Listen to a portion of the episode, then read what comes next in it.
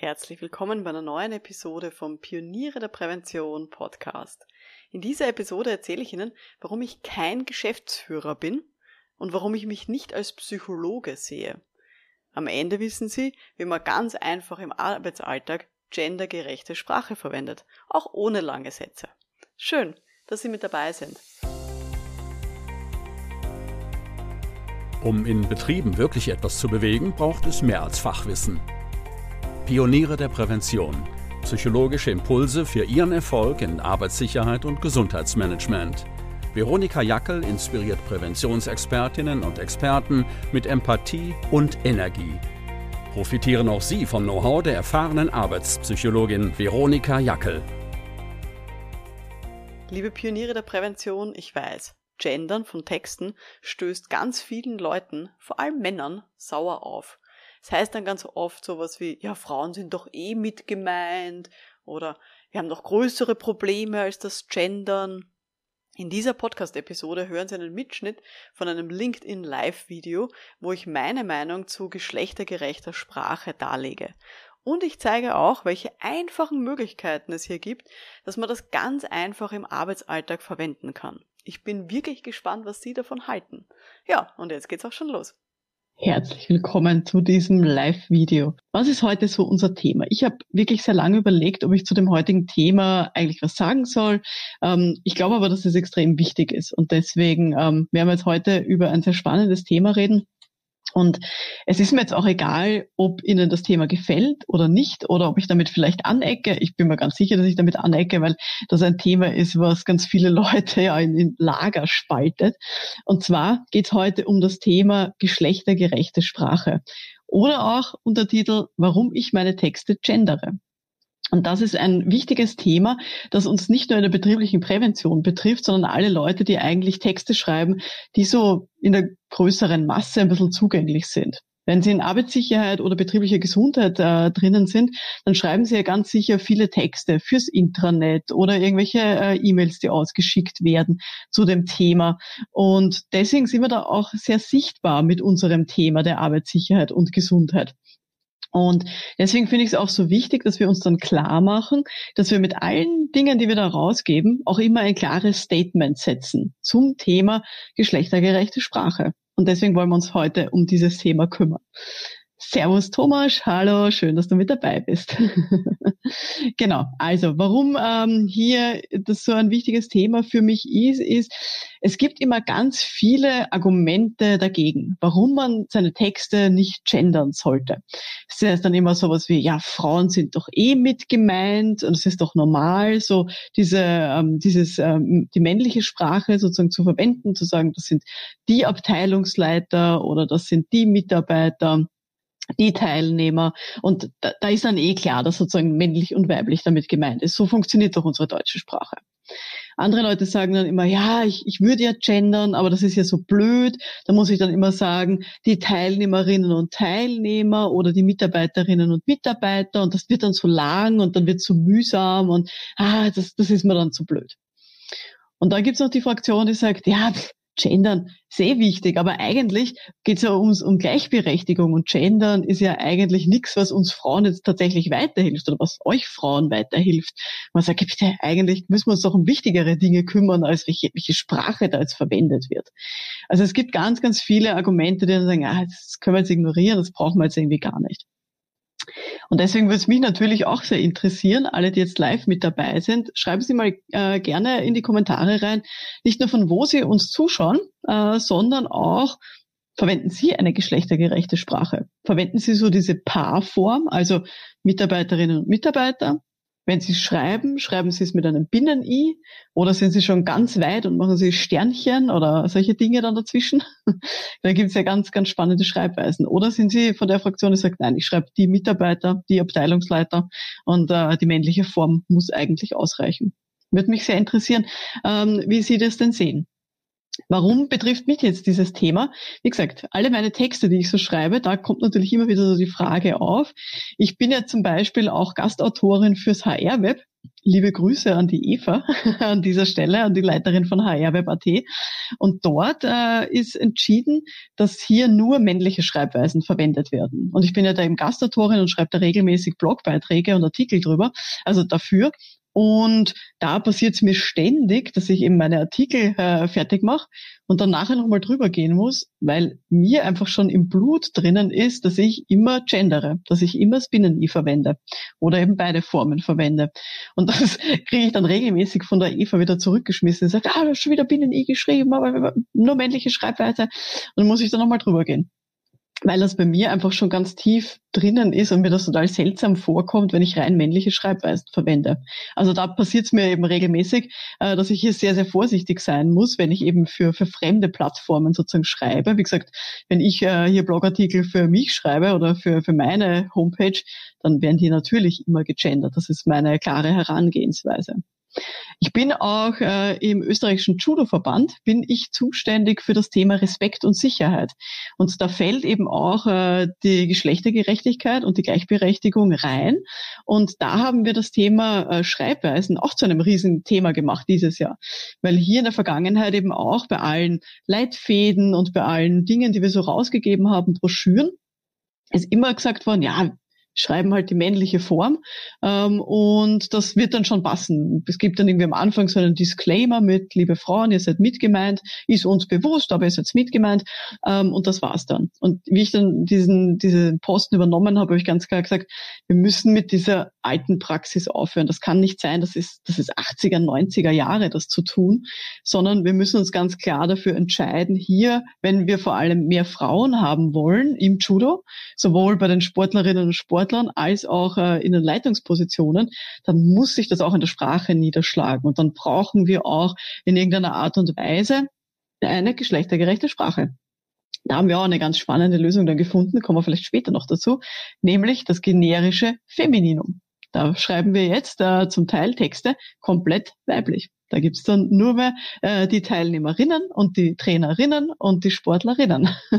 Ist auch eine sehr spannende Lösung, können wir uns dann auch noch gerne drüber unterhalten.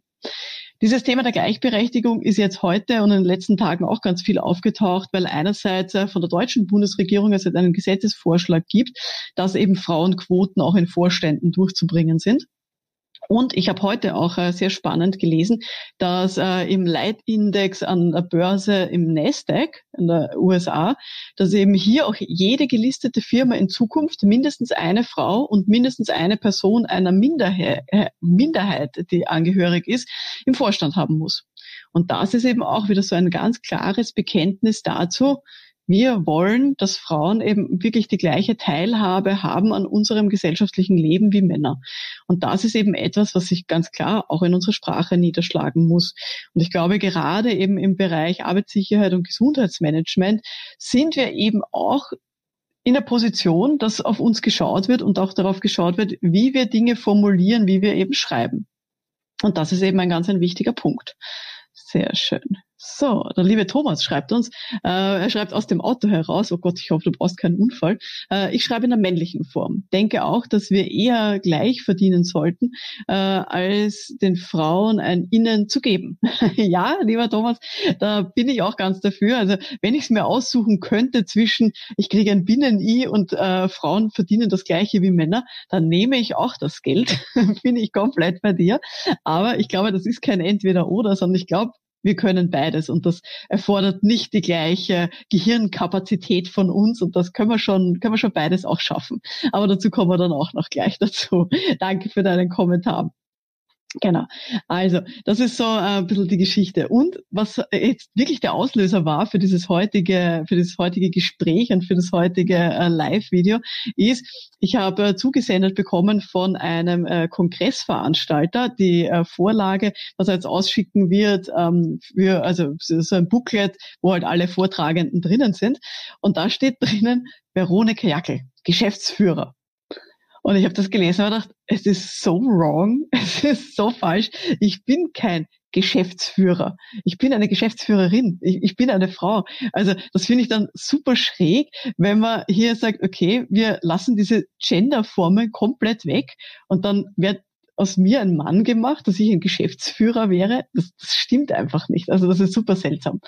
Okay, also kommen wir mal zu diesen häufigsten drei Vorurteilen, die mir immer wieder begegnen, wenn es darum geht, ähm, warum Leute sagen, sie können oder wollen eben nicht gendern. Und zwar, erste Aussage, die ständig kommt, Frauen sind ja eh mitgemeint. Und ganz ehrlich, das sind Aussagen, die höre ich nur von Männern. Und ich lasse mir nicht vorschreiben, wie ich mich fühlen soll. Und ich lasse mir auch nicht vorschreiben, dass ich mich jetzt eh mitgemeint fühlen soll. Nein, das tue ich nicht. Wenn ich lese die Geschäftsführer, dann denke ich nur an Männer. Und wenn ich lese die Abteilungsleiter, dann denke ich, dass das nur Männer sind. Und wenn da steht liebe Teilnehmer, dann denke ich mir, ja, aber ich bin eine Teilnehmerin. Ich fühle mich dann eben nicht mitgemeint. Und das ist schon etwas, was einfach wirklich auch unsere, unser Bild einfach auch prägt von dem, wie wir sprechen. Und ganz ehrlich, es gibt doch auch ähm, Formen oder zum Beispiel Berufsgruppen, wo ganz automatisch gegendert wird. Bei Lehrern ist das sehr häufig so, dass dann die Lehrerinnen eher auch geschrieben werden oder die Kindergärtnerinnen, die Erzieherinnen weil es klar ist, dass dort einfach viel mehr Frauen auch drinnen sind. Und da ist es ja auch so, dass ich mir denke, wenn wir wollen, dass das ausgeglichen ist, müssen wir eben an beide Seiten auch denken. Also von dem her, das ist ein Argument, das lasse ich komplett nicht gelten. Zweites Argument, das immer wieder kommt, ist, ja, das ist ja so lang und so blöd und das ist so umständlich und vor allem die Paarform, ja, da kann man doch irgendwie, ähm, ja, äh, das kann man doch gar nicht mehr lesen.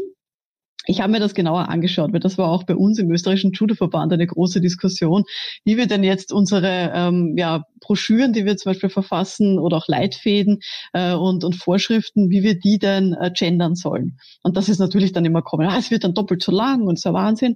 Und ich habe es mir dann genauer angeschaut. Es gibt tatsächlich Studien von Linguisten, die sagen, wenn schriftlich beide Formen drinnen stehen, also zum Beispiel wenn da steht, liebe Mitarbeiterinnen und Mitarbeiter, dann braucht das von Menschen, die lesen können, also nicht jetzt die schlecht lesen, sondern von Menschen, die normal lesen können, braucht das genau die gleiche Zeit, wie wenn ich nur die männliche Form verwende. Also rein schriftlich für den Leser, die Leserin, ist das, wenn das in einem normalen Ausmaß verwendet wird, nicht komplizierter, nicht schwieriger, nicht langsamer, nicht sonst was. Natürlich sozusagen bin ich dabei, wenn es eine Aufzählung ist, wenn man sagt, keine Ahnung, ähm, die Mitarbeiterinnen, die, also Binnen-I, denken Sie sich jetzt, die AbteilungsleiterInnen und äh, die GeschäftsführerInnen und man müsste alles in der Paarform schreiben, dann bin ich auch dabei, dass das dann sehr lang wird. Wenn ich sagen muss, die Mitarbeiterinnen und Mitarbeiter und die Abteilungsleiterinnen und Abteilungsleiter und die Geschäftsführerinnen und Geschäftsführer, äh, dann habe ich sozusagen aus drei Wörtern sechs Wörter gemacht. Aber ganz ehrlich, dafür gibt es einfach viel bessere Varianten. Ähm, da gibt es zum Beispiel, darf ich ja den Tipp geben, geschicktgendern.de. Geschicktgendern.de, die bieten an, was sind geschlechtsneutrale Begriffe. Und das geht ganz leicht. Also dann heißt es eben nicht die Mitarbeiterinnen und Mitarbeiter, sondern dann sind es die Beschäftigten. Oder nicht die Teilnehmerinnen und Teilnehmer, sondern die Teilnehmenden. Man kann genug sozusagen Formulierungen verkürzen und in einer geschlechtsneutralen Formulierung auch verwenden. Oder was ich auch immer mache, statt die Abteilungsleiterinnen und Abteilungsleiter schreibe ich die Abteilungsleitungen. Auch das, da weiß jeder, was gemeint ist, um welche Personen es geht. Äh, und das ist sozusagen genauso kurz, ähm, wie wenn ich nur die männliche Form verwende. In der mündlichen Form wenn Sie mir viel zuhören äh, und da vielleicht schon einige Videos gesehen haben, dann wissen Sie es. Ich sage immer entweder beides. Oder ich sage die weibliche Form und denke mir ein Binnen-I. Manchmal mache ich auch so ein bisschen eine Pause, also liebe TeilnehmerInnen, damit so man das ein bisschen raushört, so dieses Gender-Sternchen oder das Binnen-I. Aber man kann sich dran gewöhnen. Das ist wirklich nur eine Gewohnheitssache. Und ich habe es sehr spannend gefunden in meiner, meiner schon sehr langen Karriere jetzt, wo ich eben vor Leuten stehe und rede, habe ich einmal in einem Seminar dann eben die Rückmeldung bekommen von einer Frau, die gesagt hat, Frau Jakel, Sie verwenden immer nur die männliche Form. Und das finde ich ein bisschen seltsam. Und dann ist mir das erst selbst bewusst geworden, wie ich spreche. Und das war für mich, zuerst habe ich mich ähm, ein bisschen irritiert gefühlt und dachte, ja, okay, was, was fange ich jetzt an mit dieser Meldung? Aber das ist tatsächlich etwas, was mir dann selber bei mir aufgefallen ist und was ich mittlerweile sehr bewusst auch einsetze, dass hier auch sozusagen in dieser gesprochenen Sprache hier daran gedacht wird. Und genauso wie ich mir überlege, ob ich mein Gegenüber sieze oder duze, habe ich sozusagen auch immer so ein bisschen im Background, okay, wie verwende ich dann solche männlichen, weiblichen Formen? Und das geht, das geht bei allen Vorträgen, Unterweisungen, Seminaren, die ich halte und natürlich schriftlich dann sowieso. Aber das ist etwas, woran man sich einfach nur gewöhnen muss und was dann irgendwann auch in Fleisch und Blut übergeht. Genau. Äh, das dritte Vorurteil, was ich auch immer wieder höre und was äh, vorher auch kam, ist, das hilft uns doch überhaupt nicht weiter bei der Gleichberechtigung. Also so wie der Thomas auch geschrieben hat, also wir sollten doch eher darauf schauen, dass Frauen genauso viel verdienen, jetzt rein finanziell wie Männer, äh, und uns nicht ums Gendern kümmern. Ja, bin ich, wie gesagt, komplett dafür. Aber auch hier sieht man sehr klar, wenn man sich die Studien dazu anschaut, und es gibt ja Gott sei Dank wissenschaftliche Studien zu dem Thema, dass Sprache und Denken extrem eng miteinander verknüpft ist. Und wenn wir unsere Sprache nicht ändern, dann brauchen wir uns nicht wundern, warum sich auch in unserem Handeln letztendlich nichts ändern wird. Also wir brauchen uns nicht wundern, wenn wir hier nie von weiblichen Führungskräften sozusagen sprechen und Abteilungsleiterinnen auch sagen, braucht man uns auch nicht wundern, wenn es hier auch wenige Personen gibt, also weibliche Personen, die hier auch diese Karriere einschlagen. Natürlich weiß ich schon, dass das jetzt niemandem weiterhelfen wird, nur weil ich ein Binnen-I verwende. Also da alleine wird jetzt die Welt nicht retten und wird schon gar nicht zur Gleichberechtigung führen. Aber es ist doch ein wichtiger Baustein, um eben auch hier Denkweisen zu verändern und auch hier langsam so Vorurteile und ja Stereotype Type auch aufzulösen. Ich habe dann ähm, eben auch gesucht und habe dann eine schwedische Studie gefunden, die sehr spannend ist, weil in Schweden, also im schwedischen, äh, in der schwedischen Sprache, da gibt's sogenannte genderneutrale Pronomen. Wir haben das im Deutschen nicht, deswegen ist das ein bisschen deppert zum Übersetzen. Im Deutschen haben wir er und sie, wenn wir Leute ansprechen. Also ihm geht's gut, er, weiß nicht, fährt Fahrrad oder sie fährt Fahrrad. Und dieses Pronomen, da gibt's eben jetzt im Schwedischen mittlerweile einen genderneutralen Begriff. Ähm, ich glaube erst Hen oder sowas, also ja wurscht. Wer, wer Schwedisch kann, darf gerne kommentieren. Jedenfalls gibt es so ein genderneutrales Pronomen. Und hier wurde dann eben auch in der Studie dann klar gezeigt, dass diese Verwendung von genderneutralen Pronomen auch in experimentellen Studien dazu führt, dass später auch positivere Ansichten geäußert werden gegenüber Frauen in der Politik, gleichberechtigten Geschlechterrollen und der LGBT QI-Community, also Menschen, die sozusagen sich jetzt nicht dem klassischen normativen Rollenbild zugehörig fühlen. Und das finde ich extrem spannend. Also wer sich dafür interessiert, Travitz und Perez von 2019, äh, ist die Studie, da gerne mal reinschauen, weil da hat es wirklich gezeigt, eben auch in der Studie, wenn man sozusagen die Leute dazu bringt, auch solche genderneutralen Pronomen zu verwenden, dann verändert sich auch ihre Einstellung und ihre Denkweise, wie sie eben mit diesem Thema der geschlechtergerechten Sprache dann umgehen und damit auch mit der Geschlechtergerechtigkeit in unserer Gesellschaft. Und ich habe das auch sehr lange, eben vor allem wie wir im österreichischen Judoverband auch eine, eine neue Richtlinie entwickelt haben, dann auch mit meinem Mann viel diskutiert. Ähm, und der ist äh, spannenderweise jemand, der wirklich mit Gender-Sternchen schreibt. Also der ist noch weiter als ich. Ich bin ja noch, ich bin ja noch Fraktion Binnen-I, kann mit diesem Sternchen noch nicht so viel anfangen. Ähm, und habe dann mit ihm darüber diskutiert, eben auch über diese, diese Aussage, die natürlich auch kam von einigen Männern, äh, die sagten, ja, es hilft doch überhaupt nicht weiter, wenn wir äh, Sprache gendern. Und dann hat er für mich etwas extrem Wahres gesagt. War fast peinlich, dass mir das nicht eingefallen ist, aber ich, ich schreibe das ihm gerne zu. Nämlich, ähm, dass es natürlich so ist, dass diese gendergerechte Sprache, die wird keiner erwachsenen Frau weiterhelfen. Die wird mir kein höheres Einkommen bescheren. Die wird mir nicht andere Chancen äh, bescheren jetzt im Vergleich zu männlichen Kollegen. Aber wir sollten an die Wirkung denken für heranwachsende Frauen und Mädchen.